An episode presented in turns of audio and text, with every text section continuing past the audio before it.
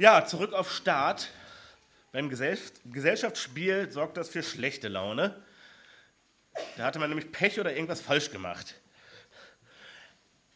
Im echten Leben ist zurück auf Start manchmal sehr klug und sinnvoll, um nicht zu sagen nötig. Der Geschichtsunterricht ist oft nicht das beliebteste Fach in der Schule. Woran das liegt, mag man spekulieren. Doch trotzdem ist Geschichte und ein Geschichtsbewusstsein extrem wichtig, um Gegenwart verstehen zu können und auch Zukunft erahnen zu können und letztlich auch ein Stück Zukunft planen zu können. Wenn wir Geschichte nicht ansatzweise verstehen, sind wir immer abhängig. Passend zu unserem Thema am Mittwoch. Wir bleiben abhängig und das sollen wir als Christen nicht sein. Besonders die Informationen, die Gott uns aufschließt, die Gott uns an die Hand gibt, sind notwendig. Und wir gehen heute, wie schon den Kindern eben angekündigt, zurück auf Start. Oh ja, es geht um Geschichte. Wir können sagen um Elementargeschichte. Aber es ist nicht ansatzweise so trocken, wie sich das anhört, sondern wir werden jetzt in einer Mini-Predigtreihe von voraussichtlich vier Predigten den Grundlagentext schlechthin der Bibel studieren, nämlich 1. Mose 1 bis 3. Der Grundlagentext überhaupt, weil wir eben diesen Text unbedingt verstehen müssen, um Gottes Heilsplan zu verstehen, um Gott selbst zu verstehen, auch um uns selbst zu verstehen und besser einzuordnen, um Gottes Erlösungswerk in Jesus Christus wirklich begreifen zu können, soweit man es menschlich begreifen kann, brauchen wir diese ersten drei Kapitel. Und letztlich immer, wenn wir die Bibel studieren, lohnt sich ein Ausflug in diese ersten drei Kapitel. Denn immer ist das hier die Grundlage. Diese ersten drei Kapitel, wo es darum geht, dass Gott alles erschafft, die ganze materielle Welt, das Leben erschafft, in die Welt bringt, wie er den, den Menschen macht, als Mann und Frau, wie das alles vonstatten geht. Und dann in Kapitel 3 die größte Katastrophe aller Zeiten. Das, was die Menschheit am meisten negativ geprägt hat, um es ganz vorsichtig auszudrücken, was die Menschheit verdorben hat, der große Bruch zwischen Gott und den Menschen, der Grund, warum Jesus Christus als der Retter gekommen ist schlussendlich. Und schon damals wurde er angekündigt. Kapitel 1 bis 3, Urgeschichte, es betrifft alle Menschen, die Wurzeln von uns allen, die Vorfahren von uns allen, die Herkunft von uns allen. Und es wird uns beschrieben, ein Zustand von völlige Harmonie zwischen Gott und Menschen und Menschen und der restlichen Schöpfung. Absolute Harmonie. Und wir sehen, das war Realität. Und Gott geht es darum, das wiederherzustellen, das neu zu machen. Und wir sehen, so ist dieser Anfang total wichtig, um die Zeit jetzt zu verstehen um uns hier heute im März 2019 selber zu verstehen und einander auch ein Stück besser zu verstehen. Aber auch einen klaren Blick auf die Zukunft zu haben. Ohne diese ersten drei Kapitel verstehen wir das nicht wirklich. Und darum werden wir jetzt in dieser Mini-Predigtreihe eben diese drei Kapitel studieren. Und heute das erste Kapitel und den Anfang des zweiten Kapitels. Ich werde nachher noch was zu sagen. Das ist wieder ja, äh, eine typisch nicht so schön geglückte Kapiteleinteilung hier aber das soll uns nicht stören.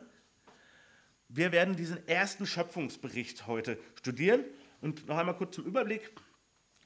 Der erste Schöpfungsbericht, da geht es nicht um eine erste Schöpfung, dann kommt noch eine zweite Schöpfung, sondern es sind zwei verschiedene Berichte. Hier haben wir einmal den großen Rahmen in Kapitel 1. Also sozusagen äh, Weitwinkel, Weitwinkelperspektive.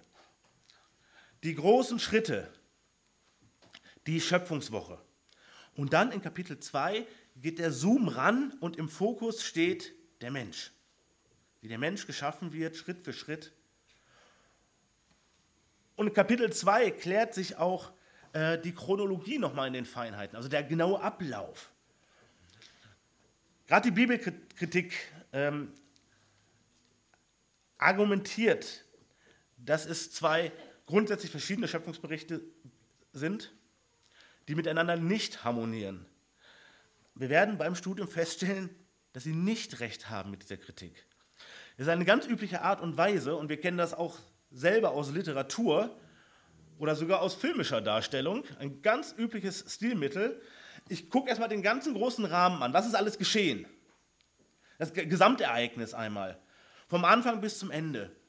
Und dann ein besonders wichtiger Aspekt dieser Ereignisse wird in den Fokus gerückt und der wird nochmal genau betrachtet. Das spricht überhaupt nicht für zwei völlig unterschiedliche Berichte, sondern für einen guten, gesunden Überblick. Gott möchte, dass wir alles erfahren, aber das Wichtigste, was uns betrifft, was den Menschen betrifft, das bekommen wir nochmal en Detail, also bekommen wir nochmal ganz genau erklärt. Und darum geht es in Kapitel 1 und 2. Diesen großen Rahmen, den werden wir uns jetzt anschauen. In diesem Schöpfungsbericht bekommen wir Gott in ganz grundsätzlicher Art und Weise vorgestellt. Die erste Offenbarung von ihm. Er macht sich sichtbar, indem er anfängt zu handeln und zu schaffen. Also das Erste, was wir vom lebendigen Gott erfahren, ist, dass er macht, dass er herstellt, dass er auch nicht, aus nichts alles macht. Das ist das Erste, was wir von ihm erfahren. Und zugleich ist dieses erste Buch Mose, und das ist wirklich, wirklich äh, tragisch, ähm, zeigt auf den Weg des Menschen. Wenn wir angucken, Kapitel 1, das Leben kommt in die Welt, weil Gott es will, weil Gott es macht. Gott, der unabhängig ist, der es nicht nötig hat, macht das Leben. Und überall wird es lebendig. Schauen wir uns gleich genau an. Und womit endet das Buch 1. Mose? Womit endet es? 1. Mose 50, Vers 26. Und Josef starb 110 Jahre alt, man balsamierte ihn ein und legte ihn in einen Sarg in Ägypten. Es fängt an mit dem Leben, was in die Welt kommt und überall wimmelt es, Vielfalt und es endet mit einem Sarg.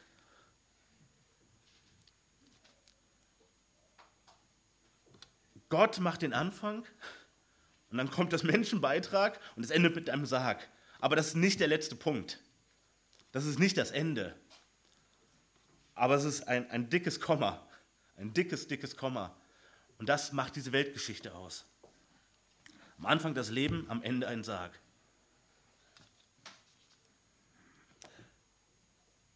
Wir werden dieses erste Kapitel studieren in vier Schritten.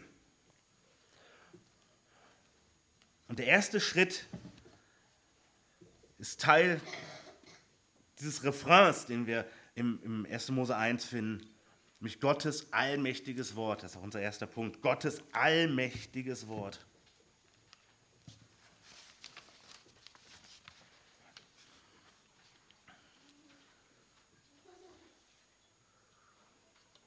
Vers 1 lesen wir, im Anfang schuf Gott die Himmel und die Erde. Das ist der erste Satz, den wir über den lebendigen Gott überhaupt erfahren. Am Anfang schuf Gott die Himmel und die Erde. Es wird hier nicht weiter beschrieben, wie das genau vonstatten geht. Aber was ist hier mit, mit Himmel gemeint? Das Wort, was hier steht im Hebräischen, bezeichnet sowohl den, den Lufthimmel, also sozusagen die Atmosphäre, die wir sehen, wenn wir nach oben gucken, bezeichnet aber auch den Sternenhimmel, also können sagen das All, bezeichnen wir auch als Himmel, aber auch der Himmel als Thronsitz Gottes.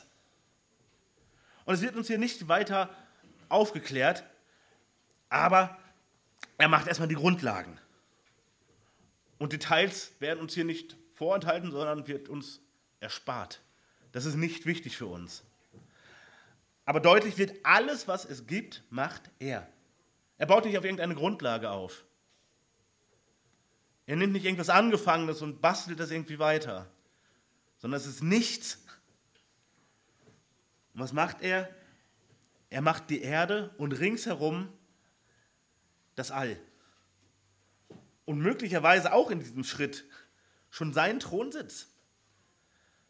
Oder hat er ihn schon vorher gemacht? Wir wissen es nicht. Aber er macht den großen Anfang.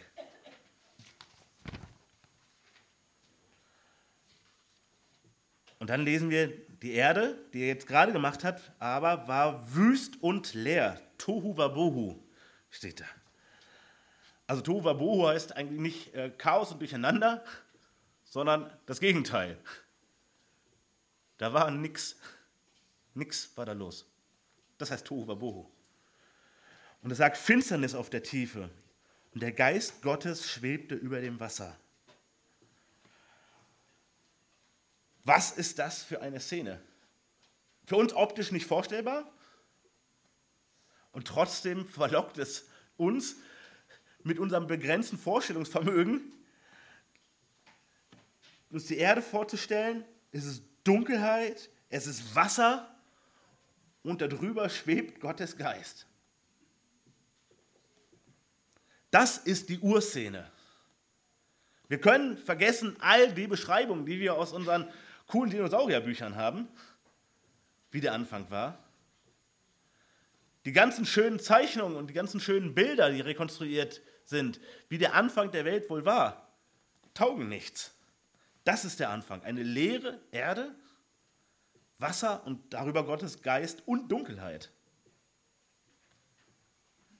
Das kriegt ihr auch auf kein Bild gemalt.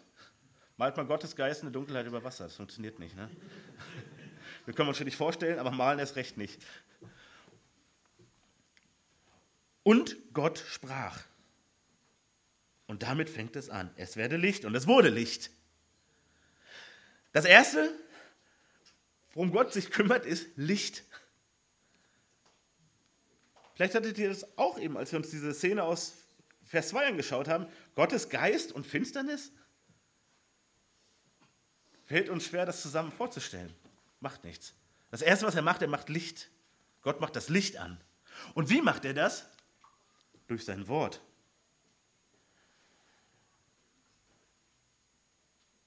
Und Vers 6. Und Gott sprach, es werde eine Ausdehnung inmitten der Wasser, die bilde eine Scheidung zwischen den Wassern. Und Gott macht die Ausdehnung, geschieht das Wasser unter der Ausdehnung von dem Wasser über der Ausdehnung. Und es geschah so. Und Gott sprach, Vers 9, es sammelte sich das Wasser unter den Himmel an einem Ort, damit man das Trockene sehe. Und es geschah so. Vers 11. Und Gott sprach, die Erde lasse Gras sprießen und Gewächs. Vers 14. Und Gott sprach, es sollen Lichter an der Himmelsausdehnung sein. Vers 20. Und Gott sprach, das Wasser soll wimmeln von einer Fülle lebender Wesen. Und Gott sprach, lasst uns Menschen machen. Und es geschieht so. Gott spricht und aus dem Nichts entsteht alles.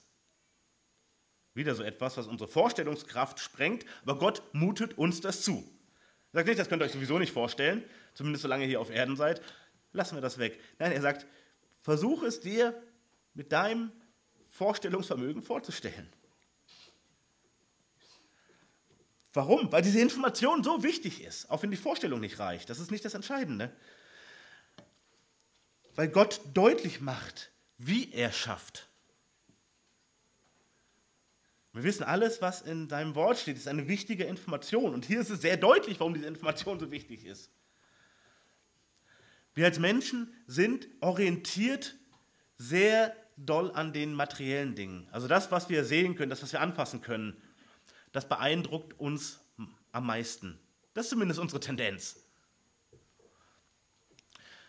Deshalb lassen wir uns auch schnell eher von Menschen bewegen als von Gott bewegen, weil die Menschen vor Augen haben. Deshalb sind wir schnell auch so orientiert an irgendwelchen materiellen Dingen, die wir unbedingt haben müssen, weil die haben wir so vor Augen und die geistlichen Segnungen vergessen wir viel zu schnell. Und Gott erklärt uns hier, all das, was du um dich herum siehst, ist geschaffen durch mein Wort. Nicht durch irgendwelche Zauberkräfte, nicht durch Millionen von fleißigen Arbeitern, erst recht nicht durch irgendein Zufallsprinzip, sondern Gott will, Gott sagt und es wird. Es macht uns deutlich, wie groß Gott ist und wie mächtig und wirksam sein Wort ist. Ihr Lieben, ich empfehle euch dringend zu reisen. Und dazu müssen wir nicht mal unbedingt ins Ausland. Aber schaut euch diese Schöpfung an und nicht nur am Fernseher. Ihr Lieben, wenn ihr auf den großen, großen Bergen steht, in den Alpen, in den Karpaten, irgendwo anders, und ihr seht hinunter und stellt euch vor, all das hat Gott gemacht. Wer im Grand Canyon steht und sagt, wie kann das alles möglich sein? Es ist so ein kleiner Fleck auf dieser großen Erde. Und wie wunderbar ist das gemacht. Wer vor großen, uralten Bäumen steht, muss aufpassen, dass er nicht anfängt, die, die Bäume zu verehren, weil sie so beeindruckend sind. Muss sagen, wer hat die alle gemacht? Und Gott hat sie gemacht nur durch sein Wort. Und das ist eine ganz wichtige Hilfe für uns. Nochmal, weil wir Größe und Macht besser verstehen mit Hilfe der materiellen Dinge. Sozusagen ist es letztlich auch eine Krücke für uns. Ja, wenn ich vor dem großen Baum, vor dem großen Berg, vor der beeindruckenden Landschaft stehe oder wenn ich ins All gucke, wenn ich all das sehe, was Gott gemacht hat und denke, ja, das war sein Wort dann hilft mir das, das wirklich besser zu verstehen, das besser zu verinnerlichen. Keiner kann irgendetwas aus nichts machen. Keiner. Keiner von uns. Die besten Wissenschaftler können überhaupt nichts aus nichts machen. Und es ist beeindruckend, was wissenschaftlich inzwischen alles möglich ist, wo wir schon Einblick haben im Vergleich noch äh, vor wenigen Jahren. Aber niemand kann irgendwas aus nichts machen, außer Gott. Und niemand von uns kann etwas Materielles aus unseren Worten machen. Ja, wir können jemand sagen, bau das. Das ist was ganz anderes. Eine ganz andere Liga. Was ist das Resultat von Gottes Wort hier? Wie Gottes Wort den ganzen Anfang gestaltet. Vers 4. Und Gott sah, dass das Licht gut war. Und Gott sah, dass es gut war. Und Gott sah, dass es gut war. Und Gott sah, dass es gut war. Das ist noch so ein Teil dieses Refrains. Gott schafft durch sein Wort, es geschieht wirklich, es wird materiell existent. Also das, was er macht, ist tatsächlich da. Es bleibt halt nicht bei Worten. Und Gott selbst der ohne Fehl ist, stellt selber fest, das ist gut.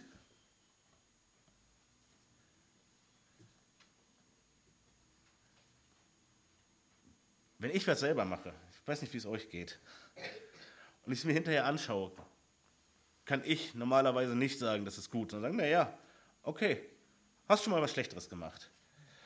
Und da muss vielleicht noch mal ein bisschen nachfallen und muss vielleicht noch mal ein bisschen üben. Oder das ist eine realistische Erkenntnis. Und selbst wenn wir gute Handwerker sind, werden wir nie völlig zufrieden sein mit dem, was wir gemacht haben. Wir immer noch sagen, ah, die Fuge hätte ich noch ein bisschen besser machen können, dies oder das.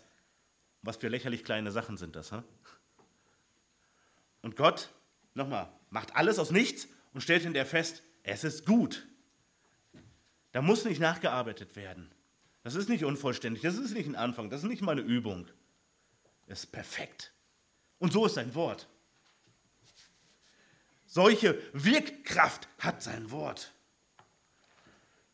Ja, und dann müssen wir uns immer wieder fragen, wie ernst nehme ich dieses Wort?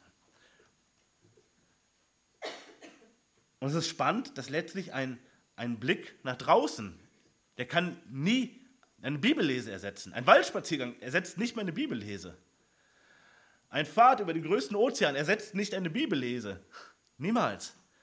Aber trotzdem kann ich an diesen Werken mich daran erinnern lassen, mit der Bibel, wie mächtig das, was in der Bibel niedergeschrieben ist, wirkt, weil es genauso Gottes Wort ist. Das ist nicht ein Spezialwort, mit dem er geschaffen hat und wir bekommen jetzt die, die Light-Version, die 50%-Version oder so. Nein, es ist genau das gleiche Wort. Wenn wir sagen, Gottes Wort kann Berge versetzen, dann können wir sagen, ja, es kann sogar Berge schaffen. Aus dem Nichts. Kann Ozeane schaffen, aus dem Nichts. So groß ist es. Und das kann eine ganz, ganz große Hilfe sein, wenn wir Gottes Wort selber studieren und aufnehmen und vor allem, wenn wir es auch weitergeben. Diese Frage, ist das alles? Reicht denn das? Brauche ich nicht noch ein bisschen mehr? Immer nur die Bibel lesen und dann Predigt und Bibelstunde und Andacht und so. Brauche ich nicht ein bisschen mehr? Brauche ich nicht so ein bisschen mehr Heiligen Geist, ein bisschen mehr Kraft von Gott, ein bisschen. Das, hey, schau dir an, was dieses Wort macht. Irgend so ein trüber Emotionskick mit ein bisschen Lichtblitzgewitter ist doch gar nichts. Das ist genauso arm wie ein bisschen Klebstoff zu schnüffeln.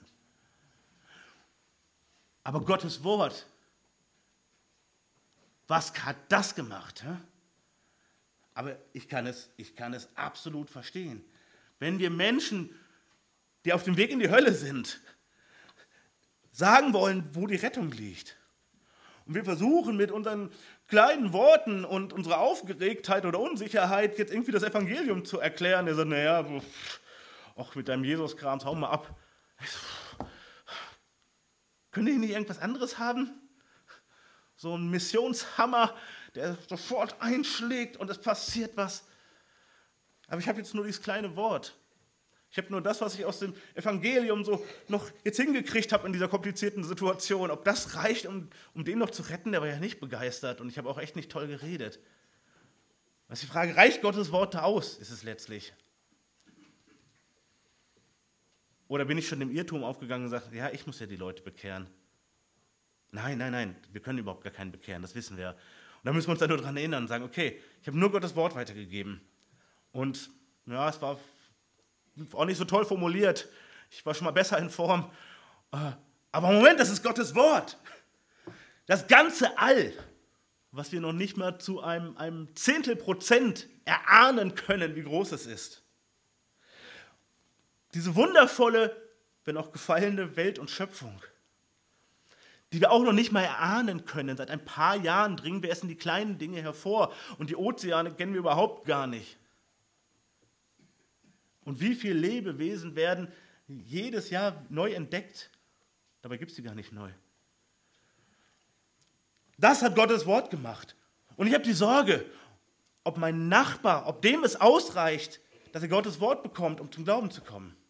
Hey, ja, wenn er zum Glauben kommen soll, dann gibt es keine größere Macht auf der Welt als eben das.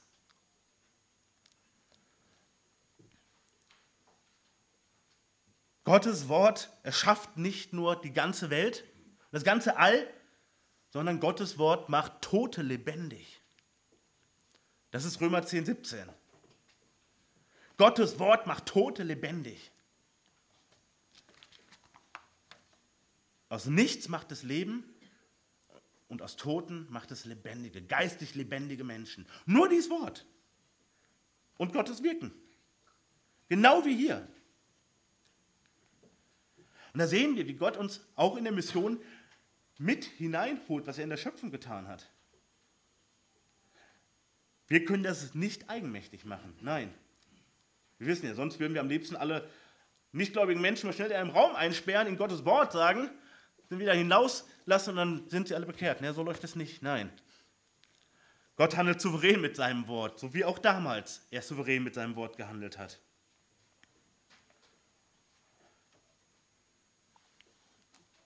Und Gott macht deutlich, er und sein Wort sind eins, untrennbar voneinander. Wir wollen das immer wieder betonen, diese dumme Kampagne, von, äh, die es vor einigen Jahren gab, Jesus treu oder Bibeltreu, hat überhaupt nichts verstanden. Johannes 1, Vers 1 lesen wir, am Anfang war das Wort und das Wort war bei Gott und das Wort war Gott. Am Anfang war das Wort, ja, hier sehen wir, das Wort Gottes macht alles, das ist der Anfang. Und Gott selbst ist das Wort. Das bedeutet nicht, dass Gott auf ein, ein Wort zu reduzieren ist, aber es ist untrennbar. wie verbacken miteinander. Und die Frage nochmal ist, wie sehr vertraue ich wirklich auf dieses Wort? Und es ist wichtig, dass wir uns das immer wieder gerade rücken und gerade rücken lassen, wie groß das ist.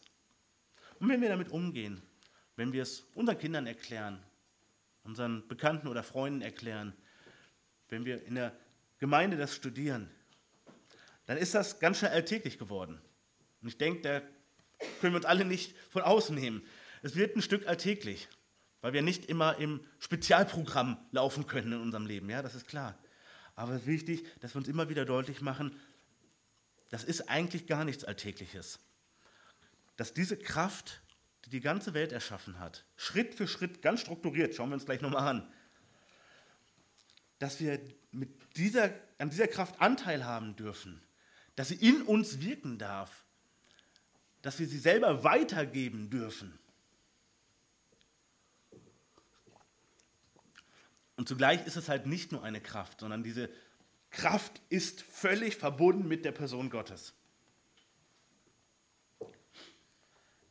Simon Petrus spricht zu Jesus in Lukas 5, als Jesus sagt, komm, fahrt mit den Booten raus, werft die Netze aus. Und es ist alles falsch. Aus Fischersicht zumindest, ist alles falsch.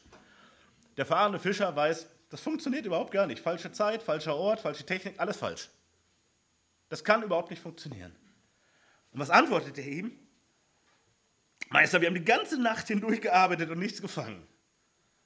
Also, Klammer auf, klappt nicht.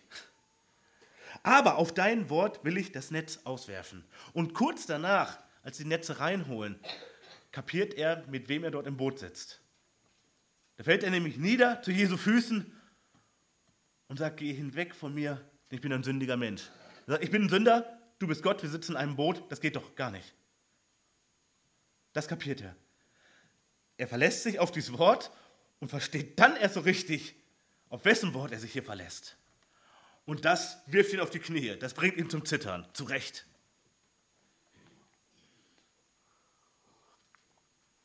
Und in Anbetracht der Schöpfung verstehen wir auch besser Verse wie Matthäus 4, Vers 4, wo er sagt, der Mensch lebt nicht vom Brot allein, dieses berühmte Zitat aus den Mosebüchern, sondern von jedem Wort, aus dem, das aus dem Mund Gottes hervorgeht. Gottes Wort als Speise. Und wenn wir uns jetzt vor Augen führen lassen, welche Kraft dieses Wort hat, dann verstehen wir auch, was für Speise das ist was für Kraftfutter das ist. Und wir kennen diesen anderen ganz bekannten Vers aus Hebräer 4, wo uns Gottes Wort nochmal erklärt wird, wozu es da ist, wie es wirkt. Denn da heißt es, denn das Wort Gottes ist lebendig. Also nicht toter Buchstabe, es ist lebendig und wirksam und schärfer als jedes zweischneidige Schwert. Und es dringt durch, bis es scheidet sowohl Seele als auch Geist, sowohl Mark als auch Bein und ist ein Richter der Gedanken und der Gesinnung des Herzens. Gottes Wort greift ein in Menschen. Es hat eine Tiefenwirkung. Gottes Wort richtet über unser Denken, über unsere Gesinnung. Es ist nicht neutral. Es ist eindeutig. Es geht bis auf den Grund. Und das ist der Einsatz beim Menschen.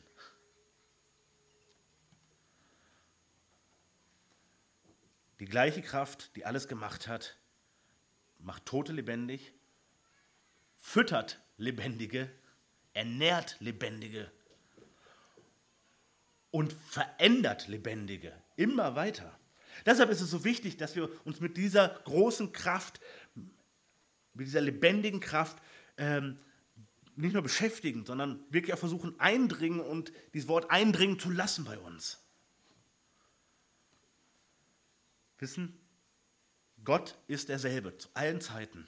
Und dieses Wort ist auch dasselbe zu allen Zeiten. Das ist eine Konstante der Welt- und Heilsgeschichte, dieses Wort.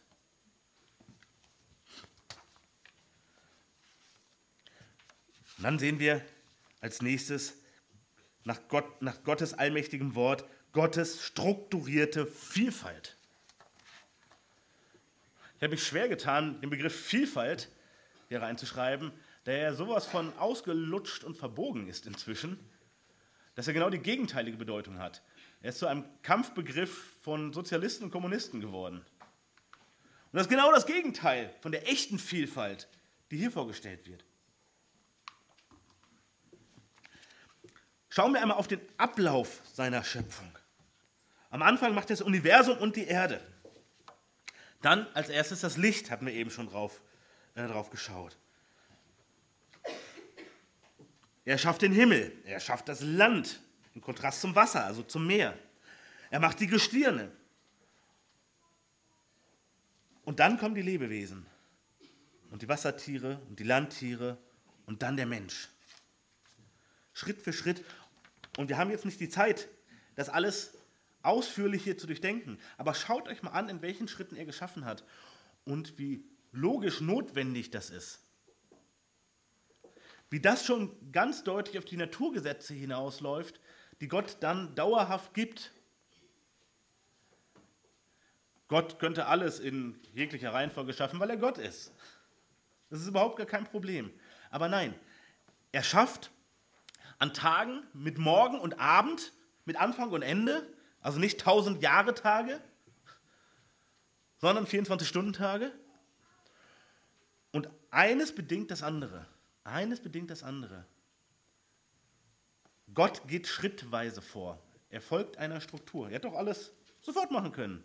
Nochmal, er ist Gott. Macht er aber nicht. Macht er eben nicht. Und dann die großen, großen Unterschiede, die er macht. Genau das Gegenteil von der Gleichschaltung, der Gleichmacherei, die heute so verehrt wird. Alle müssen gleich werden. Und Gott macht genau das Gegenteil. Er macht Unterschiede, ohne Ende Unterschiede. Und das macht die Vielfalt. Weil er so viel Unterschiedliches erschafft. Das ist echte Vielfalt. Er macht das Gras, er macht Gewächse, er macht die Bäume. Und zwar jedes nach seiner Art. Ja, es wäre doch viel wirtschaftlicher, so ein bisschen Einheitsgras, Einheitsgewächs, Einheitsbaum zu machen. Dann haben wir ja schon drei Sorten Pflanzen. Das wäre wirtschaftlich viel effektiver, wird man heute menschlich ganz sicher sagen. Und Gott schenkt eine verschwenderische Vielfalt. Und hier in dem Bericht ist es noch kurz gefasst, aber es macht, macht schon deutlich, jedes nach seiner Art. Und wie viele Arten es sind, hatte ich eben schon gesagt, wissen wir bis heute noch gar nicht. Wir sind noch gar nicht fertig mit Zählen. Wir meinen, dass wir schon Menschen klonen können, aber wir haben noch nicht mal die Pflanzen gezählt, die Gott geschaffen hat. Die Arten nur. Aber jedes nach seiner Art. Ganz viele Unterschiede. Nicht gleich gemacht. Wie ungerecht, hä? Nein, nicht ungerecht. Wunderschön. Er will, dass das Meer wimmelt, Vers 20, 21, von einer Fülle von Tieren und allerlei Vögeln, die über den Himmel fliegen. Nochmal, es soll wimmeln, und zwar eine Fülle. Es soll ganz viel Leben da sein. Das will Gott. Alles soll lebendig sein. Und die Erde soll bevölkert werden von verschiedenen Tieren. Und zwar jedes nach seiner Art. Vers 24, 25. Jedes nach seiner Art ganz, ganz viele Unterschiede, echte große Vielfalt, kein 0815, keine Gleichschaltung, genau das Gegenteil.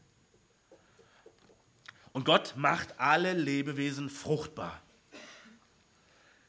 Er will neues Leben. Auch da, Gott hätte es in jeglicher Art und Weise anders machen können. Aber er wählt dieses Prinzip, er erfindet dieses Prinzip dass das Leben, was er auf die Erde setzt, sich reproduziert. Das heißt, aus Leben wird neues Leben.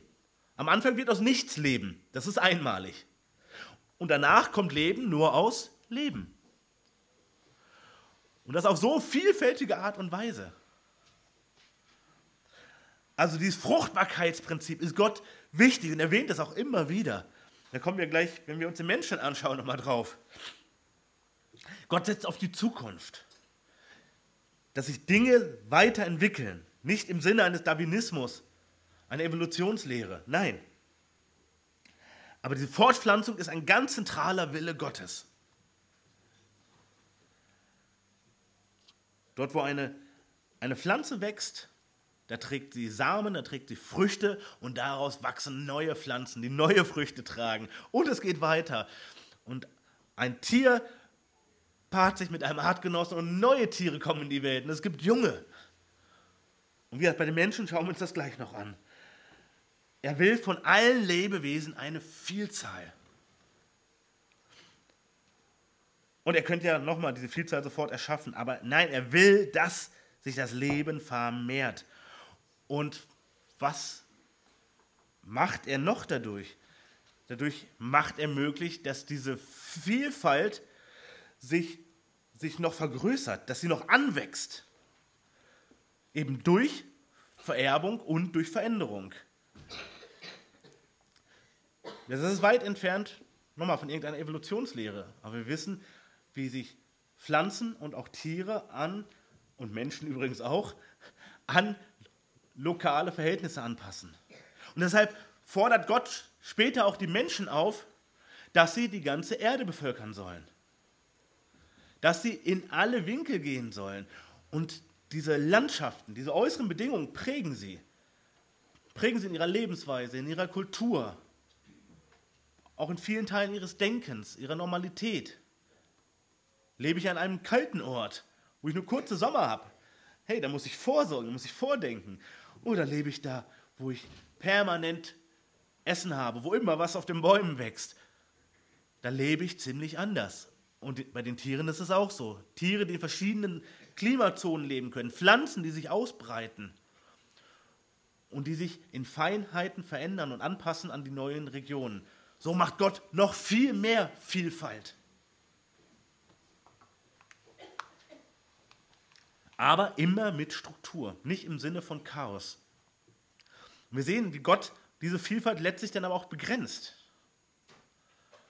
Dass Vermehrung nur innerhalb der Arten möglich ist. Dass es keine wilden Mischwesen geben kann. Die Strukturen, die er selber schafft, die bleiben erhalten. Aber aus diesen Strukturen lässt er neue Vielfalt wachsen, immer neue Vielfalt. Was macht uns das alles von Gott deutlich? Wie sehr er das Leben liebt, das er geschaffen hat. Wie schön er es macht. Wie reichhaltig er es macht. Welche Hingabe er da reinsteckt. Nochmal, Gott hatte weder das All noch die Erde nötig. Es war nicht so, dass Gott zu alleine ist, ihm zu langweilig war oder sonst irgendwas. Es ist der allmächtige Gott. Er ist völlig unabhängig. Er hätte das nicht gebraucht, aber er wollte es. Absichtlich. Nicht, weil er musste, weil es anders nicht so schön war.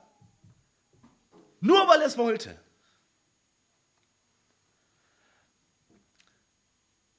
Das zeigt uns sehr, sehr deutlich, wie unglaublich kreativ dieser Schöpfer ist. Und wir als Menschen haben ein besonderes Vorrecht, nämlich als einzige Lebewesen auch kreativ zu sein und etwas erschaffen zu können. Das kann kein Tier. Und nur weil ich einem Affen einen Pinsel in die Hand drücke und ein bisschen rumschmieren lassen, ist das nicht Kreativität. Nein, nur Menschen können in diesem Sinn kreativ sein sich etwas ausdenken, was es vorher noch nicht gab. Nochmal, wir können nicht mit nichts arbeiten, das kann nur Gott. Aber wir können mit dem arbeiten, und zwar nur letztlich mit dem arbeiten, was Gott geschaffen hat und was vielleicht andere Menschen daraus schon gemacht haben. All die großen Erfindungen auch unserer Zeit, all die wichtigen Fortschritte berufen sich letztlich immer auf die Prinzipien, die Gott gemacht hat und meist auf die Dinge, die wir in der Schöpfung beobachten können und dann übertragen können auf äh, Technik, Elektronik, auf digitale Dinge oder, oder, oder. Wir können nur abgucken, aber zugleich schenkt Gott uns die Möglichkeit, die Kapazität als Menschen, dass wir entwickeln können. Und das möchte Gott. Das möchte Gott. Er möchte uns als schaffende Wesen, weil das noch mehr diese Vielfalt vergrößert. Und ihr Lieben, das ist wie mit vielen Dingen, die Gott uns an die Hand gibt, als Auftrag und als einen Willen und als ein Vorrecht, wir können damit gut oder schlecht umgehen. Wir können diese Kreativität nutzen, um uns immer professioneller von diesem Schöpfer abzuwenden, uns einzuigeln in unseren Kunstwelten, in Scheinrealitäten uns aufzuhalten. Und ihr Lieben, das sind nicht nur Drogen und Fernsehen. Das kann auch unsere, unsere ganz produktive Technik-Scheinwelt sein, in die wir uns zurückziehen. Das kann auch unsere Kleingärtner-Kunstwelt sein, in die wir uns zurückziehen. Wir können diese Kreativität und diese Schöpfungskraft nutzen, um neue Möglichkeiten zu entwickeln, andere Menschen zu foltern, umzubringen, auszunutzen, zu unterdrücken. Das funktioniert. Oder um Gottes Schöpfung zu zerstören professionell, um kurzfristig ein bisschen Profit zu machen. All das können wir damit machen, aber das ist eben der Missbrauch dessen, was Gott uns hier an die Hand gibt.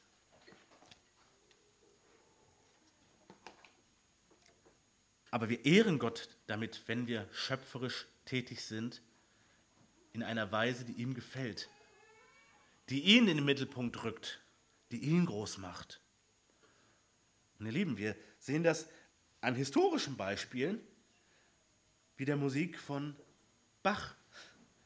Wie kreativ und woraus ist sie entstanden? Aus Gottes Furcht und einem Blick auf Gottes Werke und ein Blick auf Gottes Wort. Und dann schenkt Gott diese Schöpferkraft diesem Mann und bis heute sind daraus mit die besten Musikwerke der westlichen Kunstgeschichte entstanden. Schauen wir auf die Kirchenbauten. Ja, wir wissen, wie diese Gebäude missbraucht wurden und ver vergötzt wurden oft.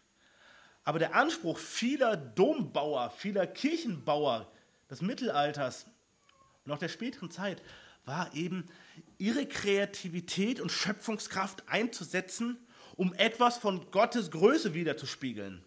Darum ging es. Das war für viele die Kernmotivation. Ja, für andere ging es darum, für irgendeinen Papst irgendeinen Prunkbau zu machen, um den Reichtum der Kirche zu zeigen, die Größe der Kirche. Das ist letztlich nur ein alter Götzentempel, egal wie teuer und groß der ist. Aber wo es eben darum geht, dass ich meine, meine Fähigkeiten, die Gott mir an die Hand gibt, als Steinmetz, als Zimmermann und so weiter, zusammenbringe und dieses Bauwerk errichte und zeige, guck mal, das ist ein, ein ganz kleiner Blick auf die Größe dieses Gottes, der diese ganze Welt gemacht hat. Das ist im Sinne dieses Schöpfers. Ihr Lieben, wir werden wahrscheinlich keine Dommbauer des Mittelalters mehr, aber überleg, welche Schöpferkraft Gott dir gegeben hat. Und sag nicht, ich bin nicht kreativ. Du bist ein Mensch, du bist Gottes Ebenbild geschaffen, das schauen wir uns jetzt gleich an. Du bist kreativ. Nein, du bist vielleicht nicht der Maler, vielleicht nicht der Sänger. Das kann sein. Du bist vielleicht nicht der Literat. Du bist vielleicht der Handwerker. Hm? Du bist vielleicht der Gärtner. Du bist vielleicht der, weiß ich nicht. Überleg, welche Schöpferkraft dir Gott gibt und gebrauche sie zu seiner Ehre.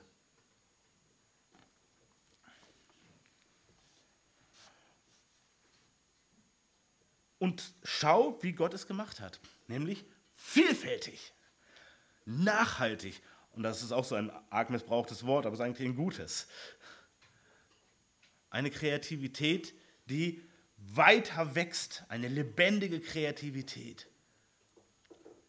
Lasst uns versuchen, da unserem Schöpfer nachzueifern. Nochmal, wir haben dieses Vorrecht als einzige Lebewesen auf der Welt. Und wir sollen es nur zu einem Zweck gebrauchen. Es geht nur darum, Gott damit zu ehren. Warum? Da sind wir bei Punkt 3. Weil wir Gottes einmaliges Ebenbild sind. Gottes einmaliges Ebenbild.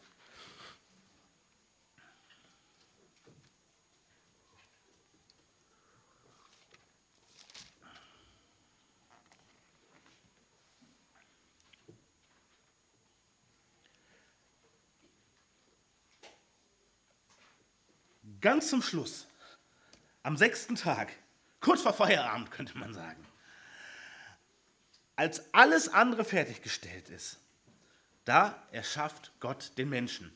Und nochmal den Detailbericht bekommen wir dann nächste Woche in Kapitel 2. Alles andere ist vorbereitet. Alles ist da. Und dann macht er erst den Menschen. Von allen Geschöpfen, die er machte, allen lebendigen Wesen, hören wir, dass er sie macht nach ihrer Art. Diese Vielfalt. Nach ihrer Art. Beim Menschen nicht. Den Menschen macht er in seinem Bilde. Ihm ähnlich. Der Begriff, der da steht, kann man auch übersetzen mit Schattenbild. Wie ein Schattenbild Gottes. Weiß, wer von euch noch Schattenbilder kennt, ähm, wenn man so eine Lampe dahin stellt und jemand setzt sich dahin und dann ist äh, der Schatten des Kopfes da und dann kann man das auf eine Leinwand übertragen und hat was für den Kunstunterricht. Ein Schattenbild ist nicht das Original, aber es zeigt die Umrisse des Originals auf. Wir können auch sagen, wie ein Stempelabdruck. Was auf dem Papier ist, ist nicht der Stempel, aber es ist das gleiche Bild wie auf dem Stempel drauf. Und das ist hiermit gemeint. Einmaliges Vorrecht. Kein Lebewesen ist nach Gottes Bild geschaffen, außer der Mensch, außer wir. Man müsste sagen, ja, das haben wir uns natürlich auch wirklich verdient, beziehungsweise unsere Vorfahren. Dann schauen wir in Vers 26, und Gott sprach, lasst uns Menschen machen nach unserem Bild uns ähnlich. Die sollen, ah, die sind noch gar nicht da. Die sind ja überhaupt noch gar nicht da. Und Gott beschließt das. Er beschließt es, obwohl die ersten Menschen es sich nicht verdienen konnten, weil die überhaupt noch gar nicht da waren. Das ist keine Leistung. Also wir brauchen uns nicht auf die Schulter klopfen und sagen, ja, wir sind halt die Krone der Schöpfung. Ja, das sind wir. Aber weil Gott es so entschieden hat. Nicht, weil wir uns so toll bewährt haben. Dann wäre das möglicherweise anders ausgegangen. Nein, Gott wollte es. Er erwählt die Menschen dazu, sein Ebenbild zu sein. Alles andere ist abgeschlossen. Wie gesagt, kurz vor Feierabend, kurz zum Ruhetag, schauen wir uns den noch kurz an. Und dann kommt dieser Mensch, der ihm ähnlich ist. Was ist der Mensch damit? Er ist Gottes Abbild auf Erden. Vergleichbar mit einem Reflektor. So wie der Mond. Der ist auch nur ein Reflektor. Und so sind wir auch. Gott schließt sein großes Werk ab mit dem Menschen, den zum Schluss, der ihm ähnlich ist, über alle Schöpfung und in dem Menschen, noch vor dem Sündenfall, ist erkennbar der Schöpfer. Der Mensch ist nicht der Schöpfer und der Mensch darf nicht angebetet werden. Das macht er sehr, sehr deutlich. Aber der Mensch ist Stellvertreter Gottes auf Erden. Und nein, es ist nicht ein alter Mann in Rom, Gottes Stellvertreter auf Erden. Das ist ein Irrlehrer. Aber selbst der ist auch Stellvertreter Gottes auf Erden, aber nicht so, wie er das versteht, sondern so wie jeder andere Mensch auch. Und umso mehr wir uns das deutlich machen, in diesem absoluten Grundlagentext, umso mehr wir uns das deutlich machen, umso mehr spricht das heftig in unser Leben hinein. Wenn wir in all unserem Handeln uns daran erinnern, ich bin Stellvertreter Gottes auf Erden, unverdient, letztlich ohne irgendwie mein Zutun, aber ich bin es. Und meine meine Mitgeschöpfe sollen etwas von dem Glanz Gottes an mir sehen. Also sollte ich das machen oder lieber nicht? Kann ich das noch machen oder ist das verboten? Auf solche Fragen werde ich nicht mehr kommen, oder? Darf ich als Christ noch das und das machen? Mir klar ist, dass ich Stellvertreter dessen bin, der durch sein Wort alles gemacht hat. Alles aus dem Nichts hat entstehen lassen, leben lassen, voller Vielfalt und ich soll den repräsentieren hier. Dann frage ich nicht, darf ich das noch oder darf ich das nicht? Ich, wow, wie, wie kann ich dem nur ansatzweise gerecht werden? Wie kann ich diese Größe reflektieren? Das macht ehrfürchtig.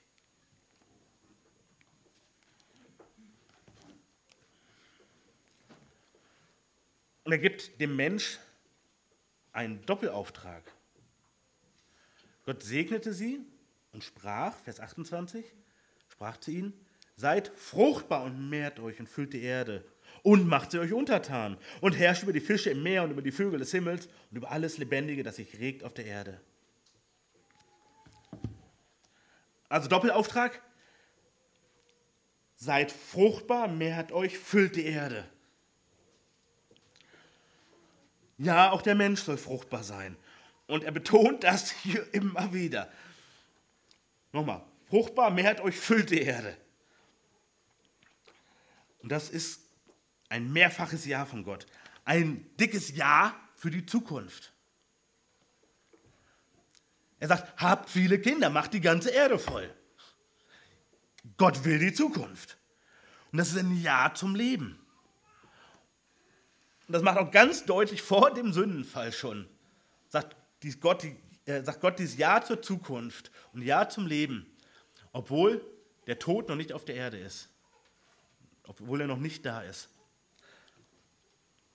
Und es ist auch ein Ja zur Sexualität von Gott. Denn auch in Eden werden die Kinder nicht vom Storch gebracht. Es ist ein Ja zur Sexualität, die Gott erfunden hat und den Menschen gibt. Und sagt, das ist das zentrale Element, um eben diesem Auftrag, diesem ersten Auftrag nachzukommen. Macht die Erde voll. Und es ist noch ein Ja zu dieser Vielfalt. Ja, ich will ganz viele von diesen Menschen haben. Und auch bei den Menschen, erst durch die Generationen, durch die Zeit entfaltet sich das ganze Potenzial des Menschen. Also die Nachkommen von Adam und Eva zeigten ja auf einmal auch neue Merkmale auf. Dann gab es blonde und braunhaarige und schwarzhaarige und rothaarige und große und kleinere und so weiter. Durch diese Vererbung, durch die neuen Generationen ist dann noch viel mehr Vielfalt dazugekommen. Nicht nur eine Anzahl.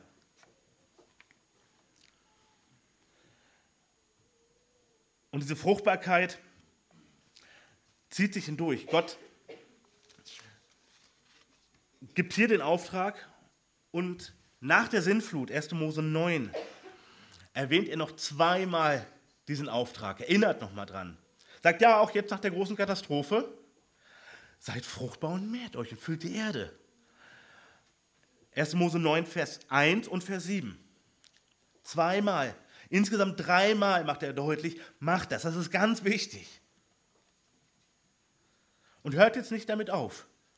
Ja, die Menschheit ist absolut vor die Wand gefahren, Sintflut. Riesenkatastrophe, die zweitgrößte Katastrophe aller Zeiten. Aber es soll weitergehen, es soll neues Leben geben, das ist ein Neuanfang. Und Gott hat diesen Auftrag niemals aufgehoben. Gott sagt sei, weiterhin, seid fruchtbar und mehrt euch. Gott fantasiert nicht von einer Überbevölkerung. Gott sagt, macht weiter damit. Gott sagt nicht, habt zwanghaft ein Kind nach dem anderen, egal wie die äußeren Verhältnisse sind, weil da freue ich mich drüber. Ja, Kinder sind eine Gabe Gottes. Und wir sollten uns freuen über Kinder. Aber wir sollten auch weise damit umgehen. Gott sagt nicht, mein Wille ist Hauptsache, du hast 20 Kinder. Sondern Gott macht auch deutlich, welche große Verantwortung wir haben für unsere Familien, für unsere Nachkommen. Er sagt nicht, wenn die äußeren Verhältnisse schlecht sind, hab am besten niemals Kinder. Das sagt er nicht. Und Gott schenkt auch nicht immer die Fruchtbarkeit. Nicht immer. Jetzt in dieser Zeit nach dem Sündenfall gibt es auch Unfruchtbarkeit. Und zugleich wird uns Fruchtbarkeit immer wieder auch als, als Segen vorgestellt. Unfruchtbarkeit ist nicht Fluch, aber wir sehen andersrum, wie Frauen, die keine Kinder kriegen konnten, eigentlich nach menschlichen Maßstäben ganz deutlich, nach Biologie ganz deutlich, dass Gott denen doch nochmal Fruchtbarkeit geschenkt hat, um etwas deutlich zu machen, um seinen Plan zu verwirklichen, um zu zeigen, das ist hier nicht 0815, das ist Eingreifen Gottes hier, diese Fruchtbarkeit. Denken wir an Sarai. Völlig unrealistisch, dass sie Kinder kriegt, wenn wir nur die Biologie betrachten. Gott sagt ja, völlig unrealistisch nach der Biologie, die ich selber geschaffen habe. Aber ich mache hier ein Wunder. Sarai wird schwanger. Denken wir an Rebekka. Der Schoß war verschlossen. Denken wir an die Mutter von Simson, Richter 13. Denken wir an Hannah, die Mutter von Samuel. Denken wir an Elisabeth. Und immer wieder macht Gott deutlich, hier greife ich ein. Wo eigentlich Unfruchtbarkeit ist, wie gesagt, das ist kein Fluch, aber ich schenke den besonderen Segen, dort, wo eigentlich kein neues Leben wachsen kann, trotzdem neues Leben zu wachsen. Und das nicht nur in die Situation hineingesprochen, Gottes Wirken, sondern das macht ganz viel von ihm selbst, ähm, macht uns das deutlich. Immer wieder, auch nach dem Sündenfall, dieses Ja zum Leben. Wie viele Menschen sind geboren nach dem Sündenfall? Wie viele Menschen sind geboren nach der Sinnflut? Wie viele Menschen werden geboren, auch heute, in einem Land, was total gottlos ist, was Gott verachtet und verhöhnt? Und wie viele Menschen, die nichts vom Schöpfer wissen wollen, bekommen trotzdem Kinder anvertraut von ihm? Weil er sagt, dieses Ebenbild wird auf Erden bleiben bis ans Ende der Weltzeit. Wird es. Und auch dann wird es nicht ausgelöscht, wird es nicht aufgelöst.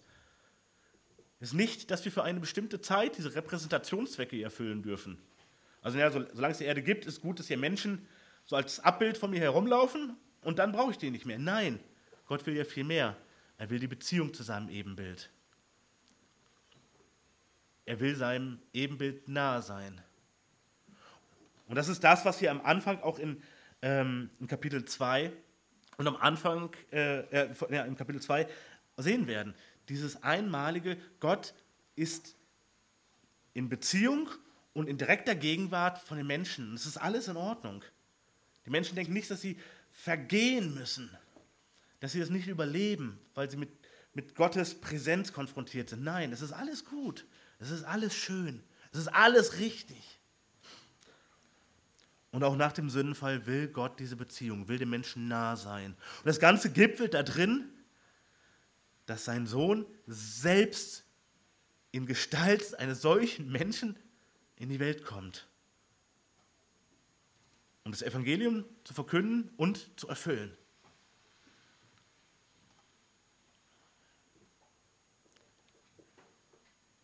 Wahnsinn. Der Mensch ist als irdischer Verantwortungsträger für das Gesamtwerk vom dreieinigen Gott geplant.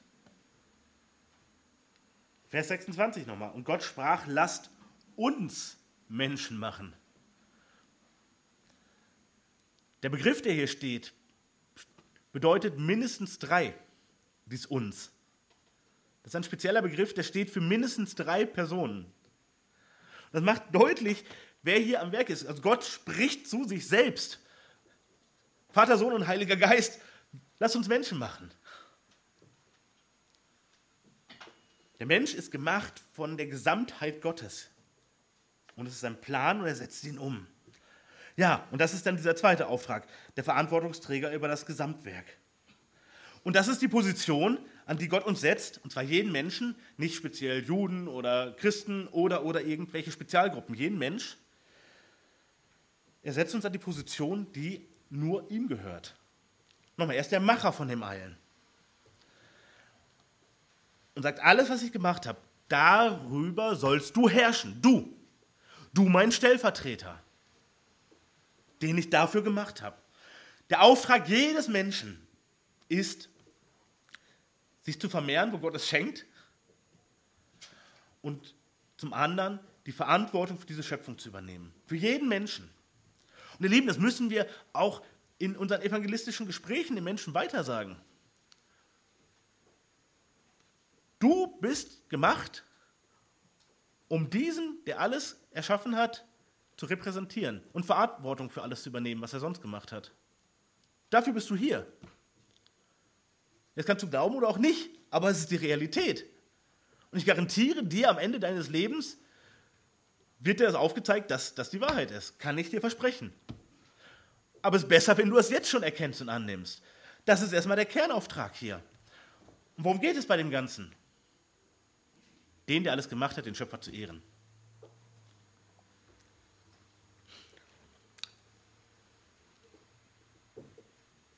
Er sagt, in dem zweiten Auftrag, macht euch die Erde untertan und herrscht über die Geschöpfe.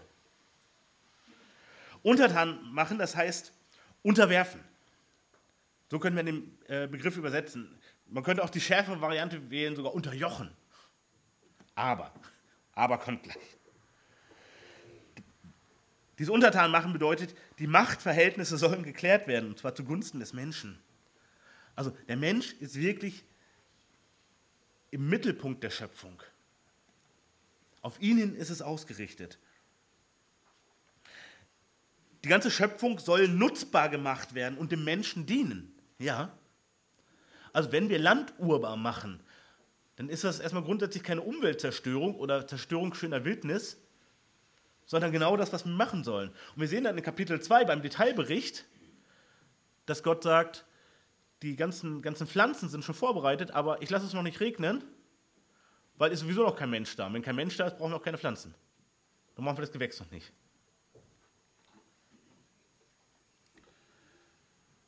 Und die Schöpfung selber, die ehrt Gott, wenn sie seinem Ebenbild dient.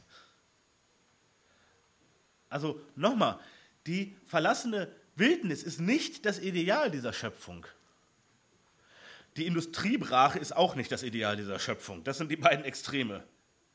Das nicht. Aber wo der Mensch respektvoll diese Schöpfung gebraucht, der ehrt die Schöpfung, den Menschen und das Ganze ehrt, ehrt den Schöpfer. Ihr Lieben, ich möchte euch wirklich Mut machen. Das ist kein, kein biblisches Gebot, wir müssten es machen, aber ich möchte euch Mut machen, fangt an mit der Schöpfung zu arbeiten. Ich meine nicht, kündigt eure Jobs morgen, so meine ich das nicht. Fangt an mit der Schöpfung zu arbeiten und sei es in einem Blumentopf oder auf zwei Quadratmeter Garten oder Balkon. Weil uns das hilft und weil es unserem Auftrag auch entspricht, diese Schöpfung besser zu verstehen und sie nutzbar zu machen. Das ist ein Auftrag. Dann sagen ja, Gott hat mir die Gabe gegeben, ich sitze im Büro und deshalb habe ich damit nichts zu tun. Ja, vielleicht stellt Gott dich tatsächlich in das Büro und du sollst dort auch weiterhin sein. In dem Sinne kündige halt nicht gleich deinen Job. Aber komm diesem Auftrag nach und arbeite an und mit der Schöpfung, mach sie dir untertan. Und Gott hat zahlreiche Pflanzen geschaffen und die sollen dem Menschen als Nahrung dienen und auch zur Freude. Kapitel 2, Vers 9 lesen wir das. Die vielfältigen Pflanzen, die sind gut zum Essen und auch lustig anzusehen. Sagt die Übersetzung. Also hübsch, ästhetisch, anregend, interessant. Und dann haben wir auf der anderen Seite das, das Gegenextrem, was uns in, in Römer 1, in diesem anderen ganz klassischen Texte deutlich gemacht wird. Das ist dann nämlich die Vergottung der Natur, die Vergottung der Schöpfung. Ne, die große Erdenmutter Gaia, ähm, die, heilige Quelle, der weise alte Baum. Das ist Quatsch und das ist gotteslästerlich bis aufs Letzte. Ehre den Schöpfer und vergotte nicht das Geschöpf. Freu dich darüber, wie Gott es gemacht hat, ja? Arbeite mit ihm. Aber fang nicht an, die einzelne Pflanze, das einzelne Tier, die einzelne Landschaft oder den speziellen Platz als heilig und göttlich zu betrachten. Das ist der klassische Götzendienst. Genauso geht der nämlich. Ich schaue nur auf das, was ich vor der Nase habe und gucke nicht mehr nach oben und sage, wer, wer hat es denn alles gemacht? Dann kommen wir unserem Auftrag nicht nach, die Schöpfung untertan zu machen und auch nicht über sie zu herrschen, sondern wir sind Knechte der Schöpfung dann. Damit ehren wir Gott. Wir sind Knechte der Schöpfung wenn wir sagen, oh, du, du wunderbares Tier, du bist, oh, schenk mir Weisheit. Das machen Menschen täglich. Geht mal, also macht es nicht. Stellt euch vor, ihr seid in eine esoterische Buchhandlung gegangen oder in die Esoterik-Ecke der normalen Buchhandlung. Dann kriegt ihr genau diese Anleitung, eben das zu machen. Das ist das Gegenteil. Herrscher der Schöpfung, nicht Knechte der Schöpfung. Und was heißt nun herrschen? Nochmal, herrschen heißt nicht im Einheitswahn hunderte Quadratkilometer zu planieren, Industrie sah gut auszusehen und hinterher mit Supermaschinen das Ganze wieder einzusammeln. Das heißt nicht herrschen, sondern wie müssen wir herrschen, wenn Gott uns diesen Auftrag gibt und er doch eigentlich der Herrscher ist? Immer mehr so, wie er herrscht. So wie der Mann über die Frau herrscht, ist der gleiche Begriff, kommen wir in Kapitel 3 zu. der darf auch nicht herrschen wie ein Pascha, der seine Frau ausbeutet und ausnutzt und respektlos runtermacht. Das ist genau das Gegenteil davon. Und so ist es hier auch. Wie herrscht Gott? Er herrscht fürsorglich, sehr fürsorglich und vorausschauend. Gott nimmt nie alles weg, macht alles kaputt und tot, niemals. Niemals, das ist genau das Gegenteil. Gott herrscht liebevoll, aber auch sehr produktiv. So wie er schafft und schöpft, so herrscht er auch produktiv und versorgend. Durch die ganzen Psalmen und auch durch die Propheten hindurch sehen wir immer wieder Gott als den Versorger, der mir die Nahrung gibt, der mir den Trost gibt, der mir die Rettung gibt. Er versorgt. Wir zum Vater unser beten, unser täglich Brot gib uns heute. Wir wissen, ja, er macht es. Er herrscht gerecht, also nicht eigennützig, sondern gerecht, obwohl er als einziger definitiv eigennützig sein darf. Macht er trotzdem nicht. Er herrscht wertschätzend. Und ihr Lieben, nochmal, das sind die Attribute, wie wir über die Schöpfung herrschen sollen, wie wir Verantwortung tragen sollen. Das bedeutet das nämlich.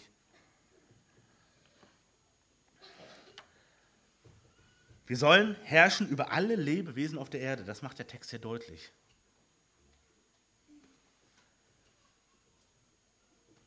Und ihr Lieben, es tut uns gut, diesem Auftrag nachzukommen. Zur Ehre Gottes, aber auch zu unserem eigenen Wachstum. Tut uns das gut. 6000 Jahre Menschheitsgeschichte hat der Mensch in und mit der Schöpfung gelebt. Keine Sorge, das ist kein Ruf zurück auf die Bäume oder so. 6000 Jahre Menschheitsgeschichte hat der Mensch in und mit der Schöpfung gelebt. Die normalen Berufe waren mehr oder weniger Landwirt, selfmade Landwirt, waren Handwerker, waren Gärtner, Gemüse- und Obstgärtner, waren Fischer, war Hirten, war Jäger, immer in und mit der Schöpfung drumherum. Und seit wenigen Jahren haben wir eine künstliche Realität erzeugt, eine Kunstblase, eine Menschenschöpfungsblase, in der wir uns hauptsächlich bewegen. Und wir erfahren das immer mehr, wenn wir uns nur noch in dieser Blase bewegen. Ist das nicht gut für unser Verhältnis zu Gott? Ist übrigens auch nicht gut für unsere Gesundheit. Das schädigt uns in vielfacher Art und Weise. Also wir müssen uns mit dieser Schöpfung auseinandersetzen, um diesem Auftrag nachzukommen. Und das ist keine Kleinigkeit. Das sind die ersten beiden Aufträge für jeden und übrigens nochmal, nicht nur für Christen, aber auch genauso für uns Christen, aber auch für jeden anderen. Wir müssen darauf schauen, wie können wir dem besser nachkommen. Weil das wage ich zu behaupten, da werden wir höchstwahrscheinlich alle viel zu wenig uns drum kümmern. Gemeindebau ist wichtig, Mission ist wichtig, unsere Familien, unsere Ehen, das ist sehr, sehr wichtig. Aber die ersten beiden Aufträge Gottes, die sind nicht unwichtig. Nutze die Schöpfung und übernimm Verantwortung für die Schöpfung. Arbeite mit ihr, arbeite an ihr. Und du bekommst Ertrag daraus. Du bekommst Freude daraus, Nahrung daraus, viel Gutes daraus. Und das Ganze ehrt wiederum den Schöpfer, weil das das Prinzip ist, was er eingesetzt hat. Das ist gut. Ja, und ganz zum Schluss kommen wir zum letzten kurzen Punkt, Gottes heilige Ruhe. Und das ist schon Kapitel 2, das haben wir nicht mehr auf dem Gottesdienstzettel, aber es gehört zu diesem Abschnitt. Das ist nämlich der siebte Tag. So wurden der Himmel und die Erde vollendet, samt ihrem ganzen Heer. Der Begriff, der hier steht, bedeutet letztlich Heerscharen und ihre ganze Armee. Und Gott hatte am siebten Tag sein Werk vollendet, das er gemacht hatte, und er ruhte am siebten Tag von seinem ganzen Werk, das er gemacht hatte. Und Gott segnete den siebten Tag und heiligte ihn, denn an ihm ruhte er von seinem ganzen Werk, das Gott schuf, als er es machte. Erst als sein ganzes Werk vollendet ist, inklusive dem Menschen, nimmt er sich eine Ruhezeit von einem Tag.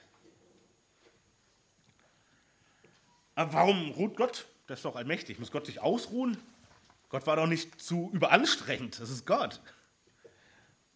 Das stimmt.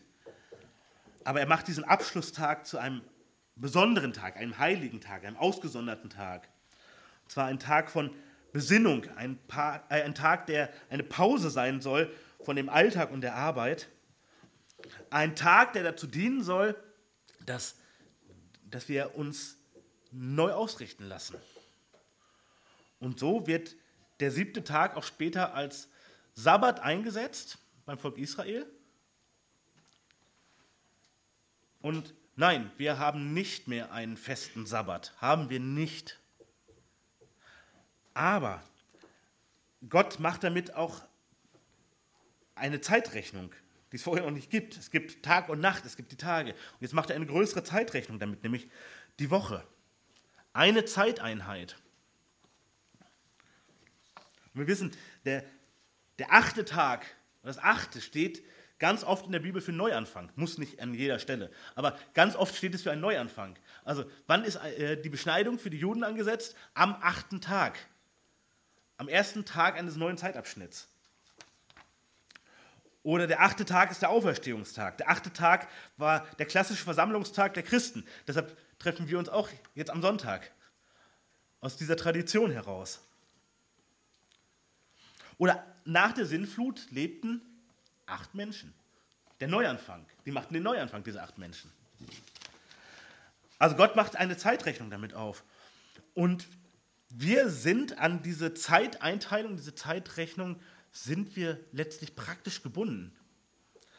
Die Kommunisten haben mal eine Zeit lang versucht, eine Zehn-Tage-Woche einzuführen. Das ist ziemlich nach hinten losgegangen, weil die ganzen Leute sind abgeklappt zwischendurch. Die Produktivität wurde immer schlechter und die Leute hatten massive Erschöpfungszustände, die kamen damit nicht klar, so wenig Wochenende. Es ist eine, eine biologische Zeiteinheit. Gott macht deutlich, nein, ihr müsst nicht heute den Sabbat halten. Aber nehmt einen Ruhetag. Ein Ruhetag ist gut und nötig. Und ob es dann ein Sonntag ist oder wenn wir vielleicht woanders leben, ein Montag oder ein Mittwoch, das ist überhaupt gar nicht das Entscheidende. Sondern, dass wir uns einmal in dieser Woche, diese Zeiteinheit, die Gott geschaffen hat, indem er alles geschaffen hat, uns zurücknehmen, nicht das machen, was wir jeden Tag machen, auf unser Leben schauen, besonders auf Gott schauen, uns von ihm ausrichten lassen, Korrektur zulassen Neuanfang planen und zulassen, nämlich mit der neuen Woche. Also Erholung, Ausrichtung, Innehalten, Vorbereitung auf die neue Zeit. Das ist der Kern. Alles gemacht, nur durch Worte. Das sind doch nur Worte. Ja, und alles durch diese Worte von Gott gemacht. Und dann macht Gott diese strukturierte Vielfalt, diese Fülle, die lebt und wuselt. Vögel am Himmel, große Tiere im Meer und an Land bis hin zu den kleinen Würmern. Verschiedensten Pflanzen, die Früchte hervorbringen. Alles geht weiter. Die Tiere haben Kinder, die Menschen sollen Kinder haben. Die Pflanzen haben Samen, es wachsen neue Pflanzen heraus. Wow. Und all das vertraut Gott an, seinem Ebenbild. Was er erwählt, was er macht, selber dem er diesen Auftrag gibt, pflanzt euch fort, macht die ganze Erde voll. Das möchte ich. Und zum anderen, tragt die Verantwortung und nutzt diese Schöpfung. Ihr steht hier an meiner Stelle und geht so, wie ich damit umgehen würde. Geht ihr bitte damit um. Das ist euer Auftrag für jeden von euch. Aber bei all dieser Arbeit, die ihr habt, Arbeit ist ein Geschenk Gottes, dürfen wir nicht vergessen. Bei all dieser Arbeit, die ihr habt, Nehmt euch Ruhezeit. Und bleibt nicht in der Hektik ohne Pause, bleibt nicht im Handeln ohne Pause, sondern tretet einen Schritt zurück und überlegt, was ihr besser machen solltet, was ihr weitermachen solltet, was ihr anders machen solltet. Lasst euch weise machen, nämlich von ihm selber. Wen fragen wir, wenn wir was nicht wissen zu unserem Gebäude? Ja, möglichst den Architekten, oder? Den Planer des Ganzen. Und das ist der lebendige Gott. Ihr Lieben, wir werden nächste Woche vorangehen ab 1. Mose 2, Vers 4, wie Gott den Menschen macht, wie er ihn von Anfang an in Arbeit setzt und wie er ihn dann erst vollständig macht, indem er ihm die Gehilfen zur Seite stellt. Und wie der Mensch erkennt, wie gut Gott das gemacht hat. Bisher hat Gott immer gesagt, das ist aber gut. Und im Kapitel 2 stellt Gott fest, hier ist etwas nicht gut, nicht weil er einen Fehler gemacht hat, aber weil es noch nicht vollendet ist. Und dann erkennt der Mensch als erstes, wie gut hat Gott diese Gehilfen gemacht. Das werden wir nächste Woche studieren. Und dann werden wir nach den Bibeltagen erst äh, in Kapitel 3 uns anschauen, wie die größte Katastrophe ihren Lauf nahm.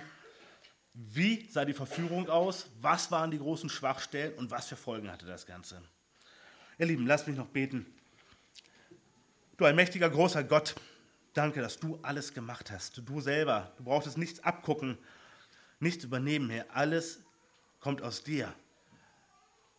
Und du hast nur dein Wort gebraucht. Und du vertraust uns dieses große Wort an. Uns, deinen Geschöpfen, die du in deinem Ebenbild gemacht hast, mit dieser großen Verantwortung mitten hinein in diese wunderbare, vielfältige Schöpfung, die selbst nach dem Sündenfall noch so viel Schönheit, so viel Brillanz enthält und so viel von dir aussagt, Herr, wo wir so viel von dir erkennen können. Herr, bitte hilf, dass wir dieser Verantwortung nachkommen, dass wir danach streben, mit dieser Schöpfung zu arbeiten, zu deiner Ehre. Und Herr, bitte hilf auch, dass wir diese Ruhetage, die wir hier noch mit dem Sonntag sogar rechtlich eingebunden haben, dass wir sie wirklich gebrauchen, dass es nicht die Hetztage sind, nicht die Turbotage, Herr, sondern dass wir sie dafür gebrauchen, wofür du sie auch vorgesehen hast, die Ruhetage, für Nachsinnen, für Nachfragen und für Gemeinschaft mit dir, Herr. Vielen Dank für dieses Vorrecht. Bitte segne uns. Amen.